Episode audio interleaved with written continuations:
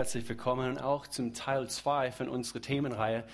Das heißt Platzwechsel. Und ja, das habt ihr richtig gelesen. Also wenn ihr das lesen könnt hier vorne, es heißt, was Gott über Geld denkt. Und vielleicht sagst du, oh Mann, habe ich den falschen Sonntag erwischt. Vielleicht, wenn du hier neu bist.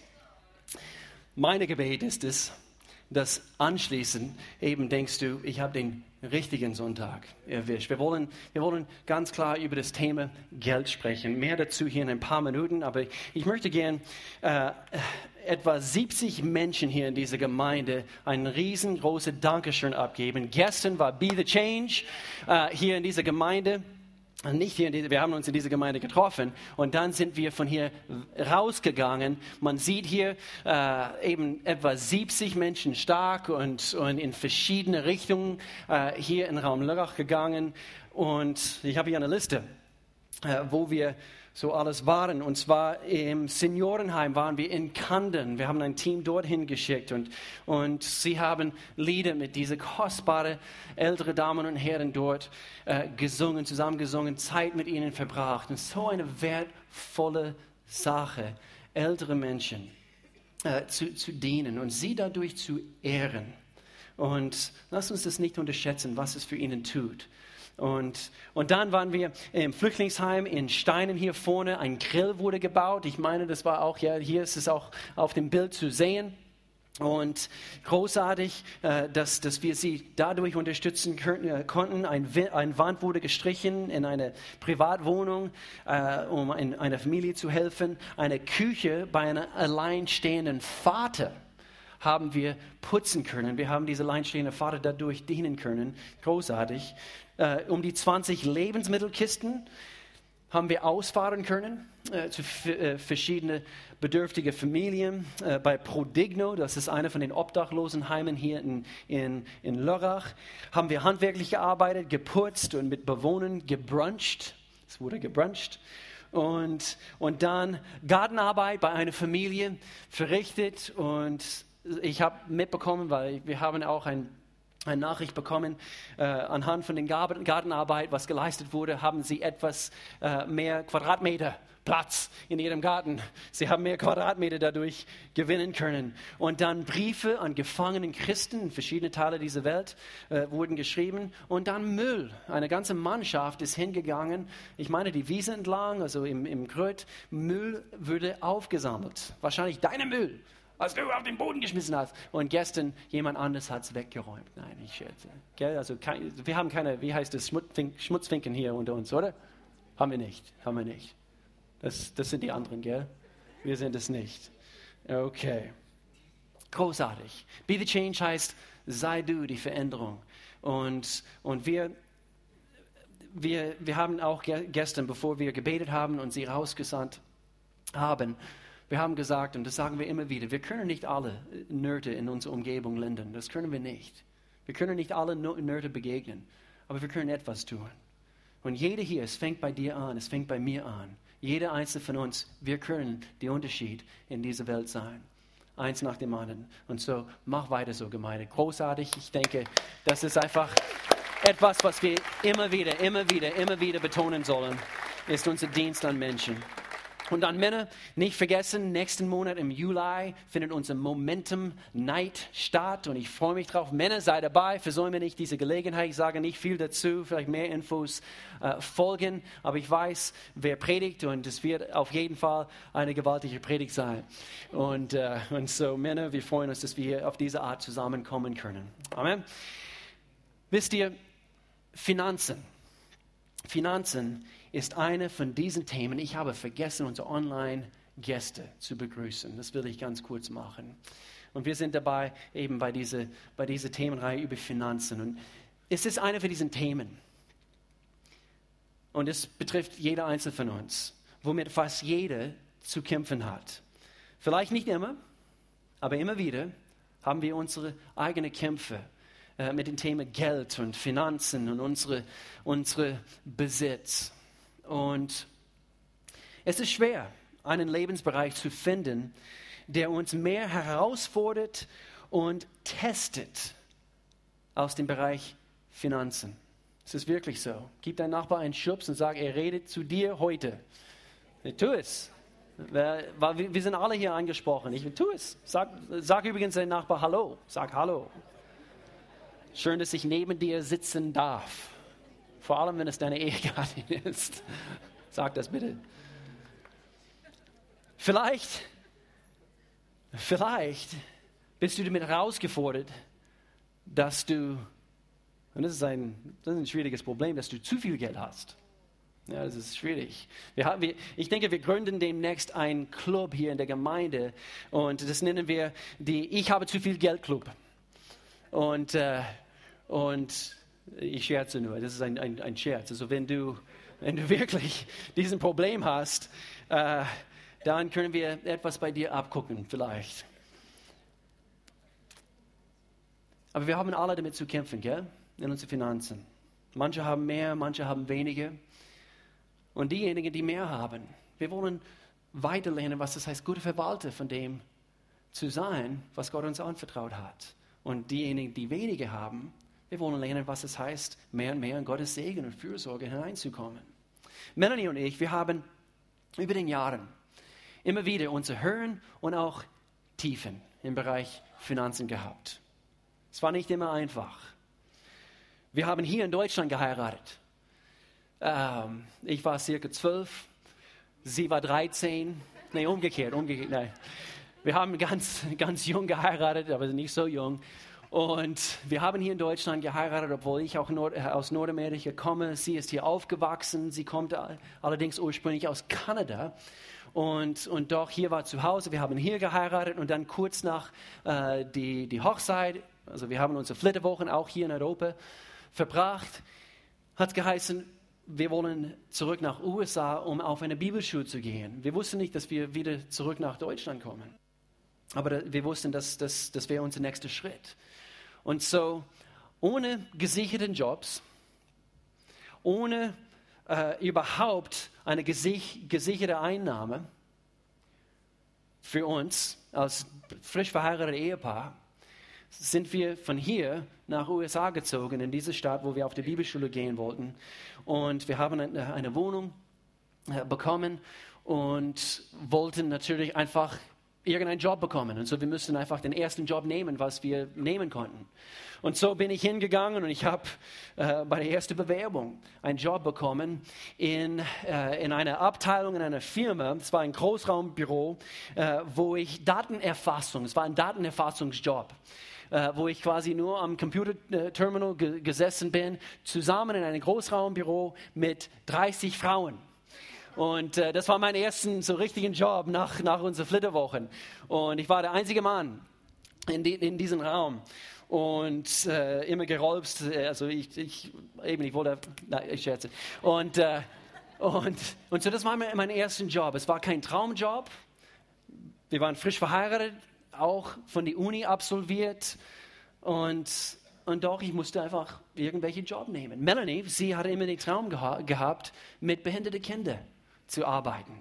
Und so, sie hat sich einen solchen Job ausgesucht. Und doch bei diesem Job, es war, äh, es war eigentlich ein gemeinnütziger Verein, diese Schule. Und so, sie waren abhängig von freiwilligen Spenden. Und so mehrere Monate hat sie überhaupt keinen Lohn beziehen können anhand von wenigen Spenden im Monat X. Mein Job war ein Mindestlohnjob und, und so, es hat nicht sehr gut angefangen. Also wir, wir haben nicht mit vielen Ersparnissen unsere Ehe anfangen können, aber wir wussten, Bibelschule war unser erster Schritt. Und so, das war unsere Geschichte. Geld war immer sehr, sehr knapp. Und, und vielleicht hast du eine andere Geschichte. Vielleicht hast du eben auf einem ganz festen Fundament deine Ehe aufbauen können oder dein Leben nach, nach deiner Ausbildung oder, oder Uni. Und das ist super. Und ich, ich höre auch von jungen Paaren im ersten Jahr, zweiten Jahr, sie können, sie können richtig schöne Urlaube buchen. Und das ist schön. Und, und ich freue mich wirklich vom Herzen, dass sie das tun können. Aber das war nicht unsere Geschichte. Das heißt nicht, dass es schlimm oder, oder, oder gut ist. Halt unsere Geschichte. Ich denke, Gott wollte uns etwas etwas beibringen in diese Zeit für unsere Zukunft. Und, und so, ähm, ich denke, es ist wichtig, anhand von jeder Erfahrung, die jeder hier durchmacht. Egal wie deine Geschichte aussieht. Deine Geschichte im Bereich Finanzen.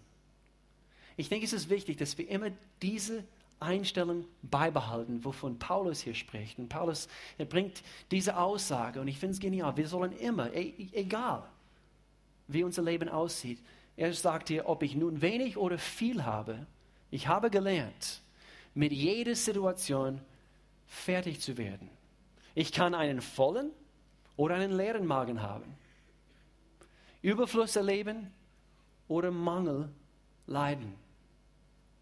So egal wie deine Situation aussieht, wenn Gott unser höchstes Ziel im Leben ist, egal, er ist unser. Wir, wir haben davon gesungen, I found you. Ich habe dich gefunden. Und er sorgt für uns. Es ist nicht seine höchste Wille, dass wir, dass wir Mangel leiden. Aber wir werden es heute anschauen. Er möchte nicht, dass wir dort bleiben, in diesem Zustand. Und so nach diesem Vers, diese, diese, dieser Abschnitt, es kommt jetzt dieser sehr bekannten Vers, und ich weiß nicht, ob, ob du weißt, dass es innerhalb dieser Zusammenhang hier passt, wo Paulus sagt, denn alles ist mir möglich. Durch Christus, der mir die Kraft gibt, die ich brauche. Und so im Bereich Finanzen, egal ob du viel oder wenig hast, in diesem Augenblick, alles ist dir möglich durch Jesus, der dich die Kraft dazu gibt, was du brauchst in dieser Zeit. Doch Gott hat immer wieder bestätigt in unserem Leben, in dieser Phase, hat immer wieder bestätigt, das war die richtige Entscheidung, auf diese Bibelschule zu gehen. Ich erzähle hier ein bisschen weiter. Bei dieser Arbeitsstelle, äh, diese erste Arbeitsstelle mit den 30 Frauen, ich dürfte nach einer kurzen Zeit, ich dürfte die Abteilungen wechseln. Und dann landete ich in eine andere Abteilung mit ein paar Männern. Und äh, eigentlich nur ein paar Männer, also acht oder neun Männer. Und das war die Versandabteilung. Und dort habe ich in dieser Abteilung eine kleine Mexikaner kennengelernt. Raymond. Raymond. Und diesen Raymond war ein Christ. Und zufälligerweise ist er auf dieselbe Bibelschule gegangen, Jahre davor, wo wir hingehen wollten. Und, äh, und so nach ein paar Monaten, nachdem wir zusammengearbeitet haben, ist er auf mich zugekommen in, in der Pause und erzählte mir, dass Gott ihm auf den Herzen gelegt hat, meine Bibelschule zu bezahlen. Die ganze zwei Jahre. Mehrere Tausende Dollar. Kleiner Mexikaner. Und Gott hat ihm das gezeigt. Zufall? Ich denke nicht. Gott weiß, was er tut.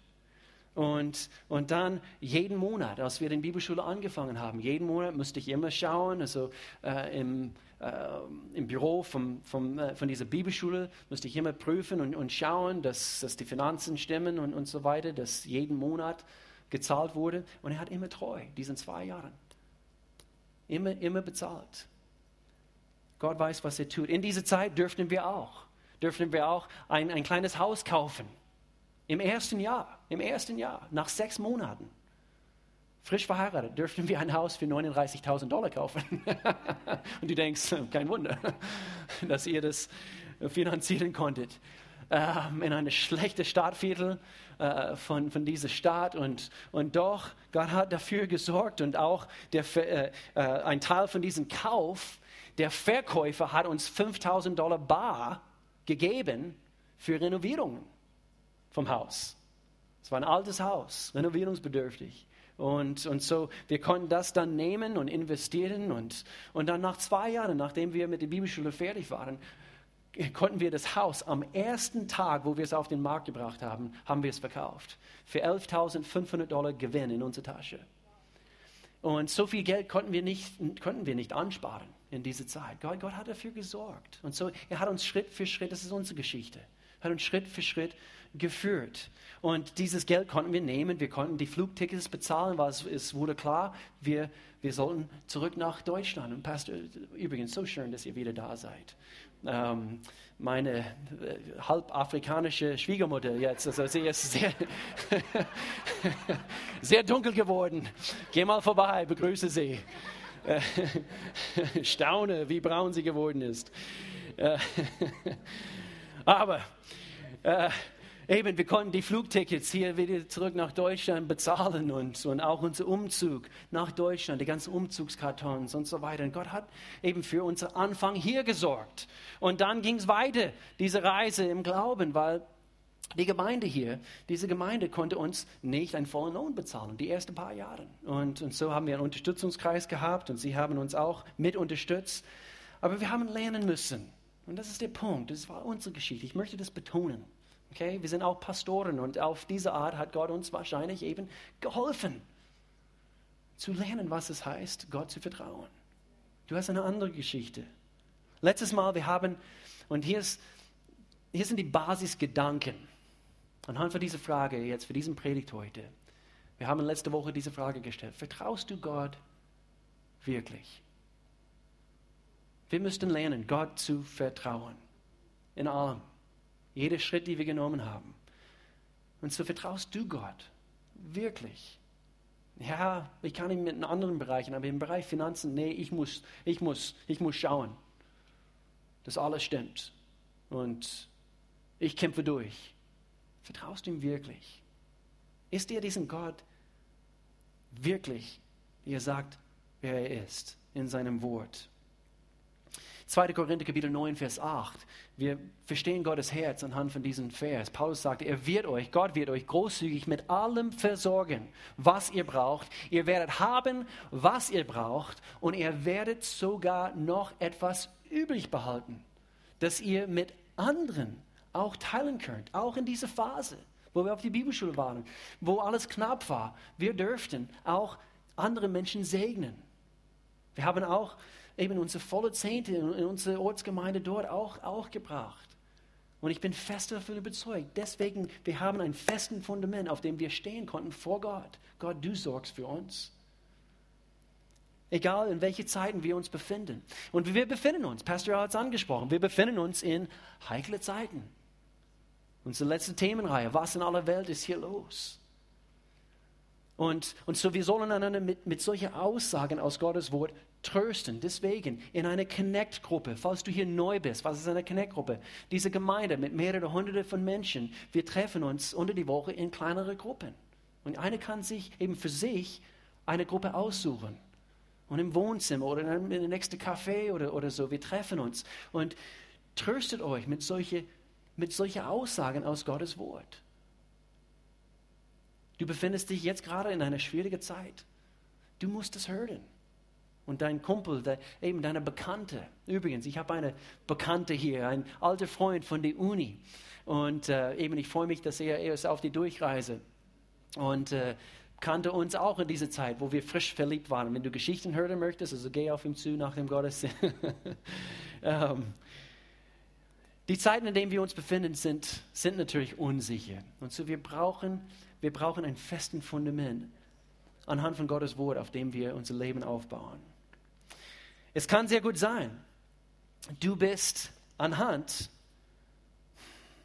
sagen wir so, vielleicht bringe ich zuerst diese Aussage. Gottes Wille ist es, jeden zu segnen.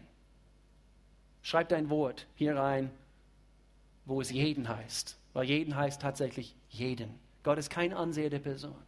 Das müssen wir fest in unserem Herzen bekommen. Aber ich frage mich, wie viele hier heute Morgen stellen in Frage, ob das wirklich stimmt. Weil bestimmt, du schaust deine Situation jetzt an. Und vielleicht hast du deine Kämpfe gehabt. Wisst ihr, Segen ist ein biblisches Wort. Das Wort Segen. Und hier ist, was es bedeutet. Es, bedeutet, übernatürliche Kraft ist für dich am Wirken. Gottes übernatürliche Kraft wirkt in deine Situation. Das ist das, was Segen heißt.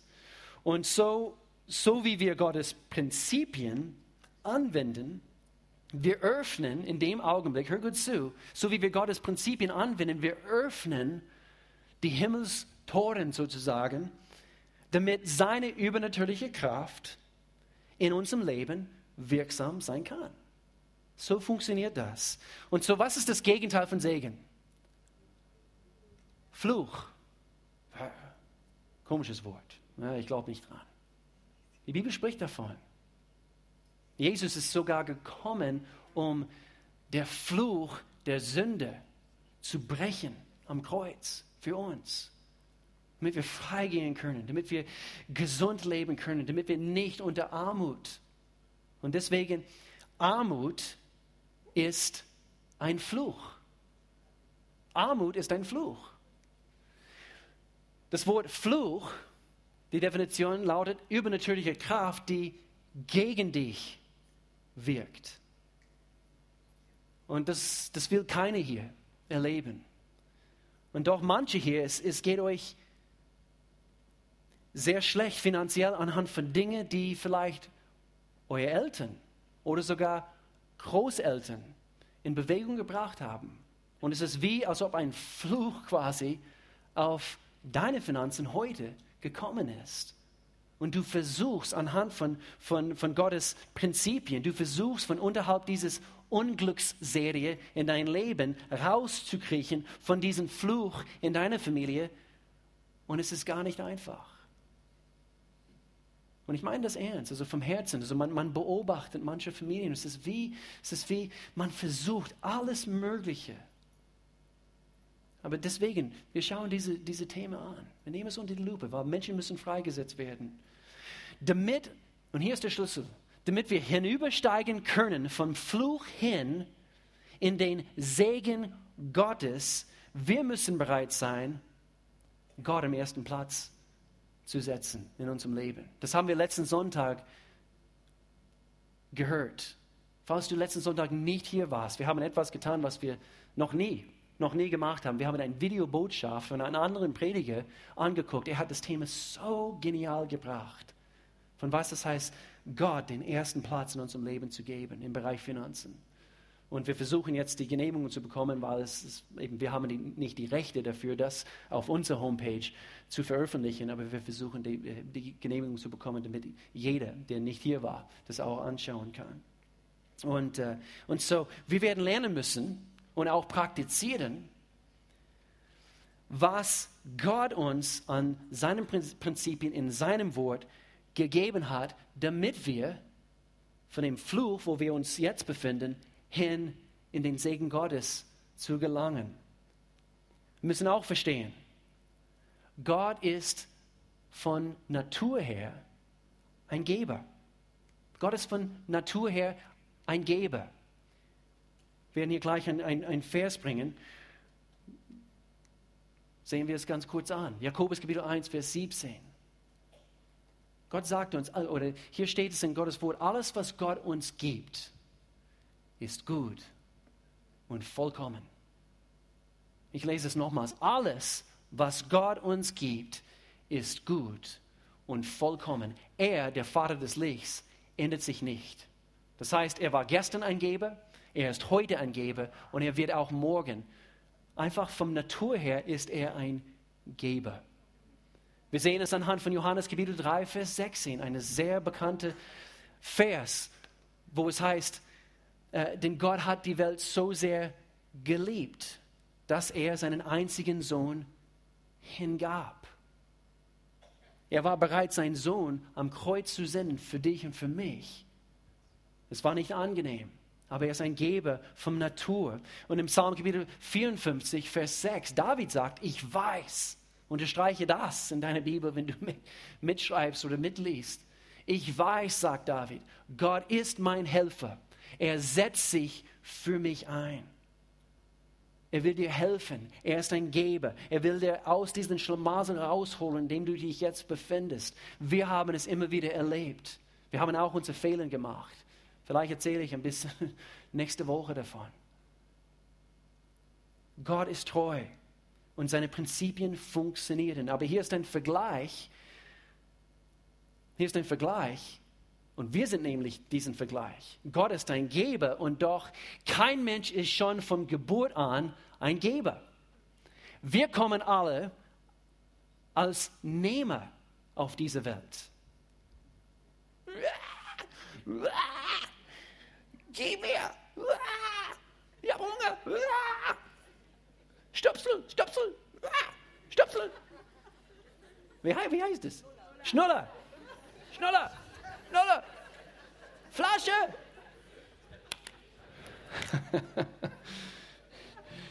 Und so wir kommen, wir kommen einfach von Natur her auf diese Welt. Stimmt's?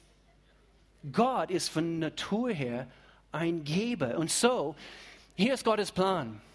Er muss ganz strategisch arbeiten, um, um uns zu helfen, von diesem Zustand, in dem wir uns befinden, hinzuführen zu einer göttlichen Art und Weise, unser Leben zu gestalten. Und so, er möchte uns trainieren und sein Herz und seine Wege in uns hineinbekommen, damit diese Nehmermentalität weggeschafft wird. Wie tut er das? Wir müssen verstehen, Gott wird uns im Bereich Geld prüfen. Aber ich mag keine Prüfungen. Ich habe Prüfungen genug in der Schule gehabt. Ich will keine Prüfungen mehr. Gott wird dich prüfen. Aber das will ich nicht. Dann wirst du wirklich mehr anvertraut werden in deinem Leben als Christ. Irgendwie, in dem Augenblick, wo wir zu Gott kommen und wir geben ihm unser Leben, er, er will uns weiterführen von dort, wo wir sind. Er will immer dazu schauen, dass wir wachsen. Und das, das müssen wir erkennen. Gott will uns nicht dort lassen, wo wir sind. Er will nicht uns eine, eine ähm, Feuerversicherungspolice, äh, wie heißt es, Police geben, damit wir die Ewigkeit nicht in der Hölle verbringen, sondern in der Himmel. Er will uns jetzt helfen, dass wir wegkommen von unserer Situation jetzt, dass wir jetzt hier auf dieser Erde wachsen, damit wir ein Segen sein können für andere Menschen. Er möchte uns segnen. Er wird uns deswegen im Bereich Geld prüfen. Und hier ist etwas Wichtiges, was wir verstehen müssen. Gott wird uns nie mit böse Dinge in Versuchung bringen, um uns zu prüfen. So was tut er nicht. Versuchung hat das Ziel, dich hinzuführen, wo du nicht hingehörst. Spät abends vor dem Bildschirm. Hm? Du gehörst nicht dorthin. Stimmt's? Nur wenn du Fußball guckst, so wie gestern Abend. Haben wir Russen unter uns heute Morgen? In der letzten Sekunde. Oh no, Mann. Yeah, russische, russische Durchstehvermögen. Jawohl. Aber Versuchung hat das Ziel, dich hinzuführen, wo du nicht hingehörst. Aber Gott, seine Art Prüfung, er testet uns, er prüft uns. Seine Art Prüfung führt uns dorthin, wo wir hingehören. Das ist der Unterschied. Der Feind, und es gibt auch einen Feind, er, er will dich weg von Gott führen. Durch Versuchungen. Und Versuchungen sind, sind diese, diese hinterhältigen Tricks, die der Teufel benutzt, um uns vom richtigen Weg abzubringen. So, Gott führt uns nicht in Versuchung, aber Gott wird uns prüfen. Im Garten Eden, Gott hat zwei, überleg mal, Gott hat zwei verschiedene Arten von Bäumen hingestellt, stimmt's? Eben, er hat einen Baum hingestellt mitten im Garten und er hat gesagt, von diesem Baum sollt ihr nicht essen. Und doch von alles andere könnt ihr essen. Gott wollte den Mensch prüfen. Und das ist übrigens das ist ein Bild eigentlich von das, was wir letzten Sonntag gehört haben. Nämlich die Zehnte. Sein Bild. Also alles, was Gott tut, führt uns hin, wo wir hingehören. Gott, Gott will einfach unser Herzen. Und er will, dass wir gehorsam sind. Und was ist geschehen? Adam, er hat diese Prüfung nicht bestanden. Eva, zusammen. Sie haben diese Prüfung nicht bestanden. Und was ist passiert? Sie sind weggeführt worden von der Ort, wo Gott sie haben wollte. Stimmt's? Schauen wir noch ein, ein Beispiel an. Und zwar, ähm, oder vielleicht zuerst diese Frage, warum tut er sowas? Warum tut Gott sowas? Einerseits könnte, könnte, könnte man sagen, weil er Gott ist und er, kann es machen. Er ist Gott. Er hat sich dafür entschieden. Aber ich, ich bezweifle, ob das die richtige Antwort ist. Ich denke, eine bessere Antwort ist es, weil Gott weise ist. Gott ist so weise.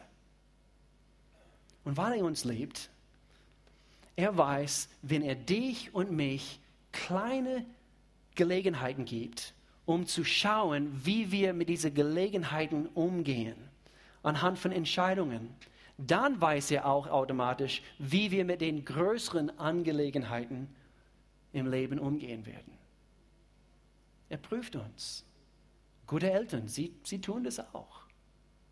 Dein Chef, er will sehen, dass du, dass du mit dem Kleinen treu bist, was, was er dir anvertraut hat. Sein Prinzip. Und so dieses Lebensprinzip gilt auch bei Gott. Gott, Entschuldigung, wenn du etwas Größeres haben möchtest, gehe verantwortungsvoll mit dem kleineren Teil um, den du jetzt hast. Ich meine nicht etwas Größeres, ein Audi A6, damit du ein Audi A8 bekommst. Hey, wenn du das willst, lass Gott dich damit segnen. Aber hier geht es vielmehr darum, dass, dass Gott uns im Herzen prüft, überhaupt im Leben. Gott, Gott ist es egal, was du fährst, ganz ehrlich. Er will wissen, gehört mein Herz Gott? Das ist das, was er wissen will. Ihm ist es egal was du fährst. Ganz ehrlich. Aber er möchte, dass wir etwas Gutes haben. Dass wir aus seinem Segen leben. Und so, und so, Gott hat Adam getestet. Wir haben gerade davon gehört im Garten. Gott hat auch Abraham getestet. Eigentlich es gibt mehrere, mehrere Beispiele, was wir jetzt bringen können. Aber Abraham, der Vater vieler Völker, ihm ist dieser Name gegeben worden. Abraham wurde getestet. Wisst ihr von äh, der Geschichte, wo, wo, äh, wo Abraham und Sarah, sie waren, sie waren verheiratet und, und Gott hat Abraham versprochen, ich werde dir Vater von vielen Völkern machen. Und, und, und dann, erst später, hat er tatsächlich einen Sohn bekommen, wo sie etwa 80 Jahre alt waren. Das war schon mal ein Wunder. Und so dann, er bekommt den ersten Sohn und was tut Gott in dem Augenblick? Er geht hin und er hat ihm jetzt diesen Sohn versprochen und auch diesen Versprechen erfüllt. Und dann geht Gott hin und er prüft Abraham und sagt, geh jetzt und töte diesen Sohn. Was? 1. Mose Kapitel 22. Gott stellte Abraham auf die Probe. Da haben wir es nimm deinen einzigen Sohn, Isaac, den du so lieb hast, das habe ich extra untergeschrieben, unterschrieben, und geh mit ihm ins Land Moria. Dort werde ich dir einen Berg zeigen, auf dem du diesen Sohn Isaac aus Brandopfer für mich opfern sollst. Aber das klingt, das klingt sogar heidnisch. Es klingt makaber. Was? Aber wisst ihr was? Gott hat eigentlich hatte überhaupt nicht vor. Tatsächlich, dass Abraham Isaac tötet. Er stellte Abraham auf die Probe dadurch. Ist euch auch manchmal so gegangen, ihr habt den Kopf gekratzt, also wo ihr es gelesen habt? Was in aller Welt? Das ist übrigens sein Sinnbild dafür, dass Gott genau dasselbe tun würde eines Tages. Deswegen diese paar Sätze hier unterschrieben. Er hat auch, Gott hat seinen einzigen Sohn hingegeben für dich und für mich, den er so sehr geliebt hat. Und doch, Abraham müsste das nicht mal machen. Aber Abraham war treu, er war gehorsam, er nahm seinen Sohn, führte ihn auf den Berg, der Sohn war groß genug, dass er sogar sein eigenes Holz für den Brandopfer tragen konnte. Papa, wo ist der Opferlamm? Und dann lesen wir, dass Abraham gehorsam war. Und schauen wir, wie Gott reagiert. Ich, der Herr, schwöre bei mir selbst, weil du mir, Abraham, gehorsam warst und sogar deinen geliebten Sohn auf meinen Befehl hingeopfert hättest, werde ich dich reich segnen. Merkt euch diese Prüfung? Er prüft uns, weil er uns segnen möchte. Und hier lesen wir weiter. Ich werde dir sogar viele Nachkommen schenken. Sie sollen zahllos sein wie die Sterne am Himmel und wie der Sand am Ufer des Meeres. Sie werden auch ihre Feinde besiegen. Und so er wird uns testen, er wird uns prüfen. Immer mit den Erstlingen zum Beispiel. Davon haben wir letzte Woche gehört. Sind wir bereit, Gott als erstes unser Opfer zu bringen? Anhand von das, was er uns anvertraut. Und hier ist ein wichtiges Gesetz. Und ich hoffe, wir, wir können es nächste Woche etwas länger rausholen. Aber hier ist ein wichtiges Prinzip. Bitte versteht es richtig. Nichts, was du zuerst gibst, wird verloren gehen. Denn in dem Augenblick, wo du es Gott anvertraut hast, oh, er segnet dich weiterhin. Wir haben gerade davon ge gelesen. So nichts, was du zuerst gibst, geht verloren. Im Gegenteil. Im Gegenteil, alles, was du nicht zuerst gibst, wird auf jeden Fall verloren gehen. Das macht keinen Sinn, weil ich habe es nicht gegeben. Weil du es nicht gegeben hast, ist Gottes Segen nicht auf den restlichen Teil deiner Finanzen. Und so, egal wie das funktioniert und auslebt quasi in, de, in deine Finanzen, sei es mehr Rechnungen zu zahlen äh, für Medikamente oder äh, äh mehr Reparaturen für dein Auto, viele verschiedene Dinge, die kaputt gehen und so weiter und so fort. Aber Gottes Segen ist nicht auf deine Finanzen. Denn weil du es nicht zuerst gegeben hast, wird er auf jeden Fall verloren gehen. Ich werde das etwas länger rausholen. Es ist seine Wille, dass wir seine Prinzipien praktizieren. Warum? Weil er möchte gern durch uns großartige Dinge tun. Er, er, er möchte das. Jeder hier sollte sich angesprochen fühlen. Jeder hier, er möchte großartige Dinge durch dich tun. Ich bin fest davon überzeugt, Gottes Wille ist es, uns zu gebrauchen, als Christen, vor allem in dieser dunklen Zeit, sehr passender Vers, was Pastor auch gelesen hat. Wir wollen wachsam sein und erkennen, Gott, du hast was vor und ich klinke mich ein. Ich möchte ein Teil von deinem Plan sein, jetzt und heute. Gebrauche du mich, gebrauche du uns durch Be the Change Einsätze und so weiter und so fort. Gebrauche du uns, Gott. Du hast was vor. 2. Chronik, Kapitel 16, Vers 9, einer meiner Lieblingsversen überhaupt. Denn die Augen des Herrn, sie durchstreifen die ganze Erde, um sich mächtig zu erweisen an denen, deren Herz, was?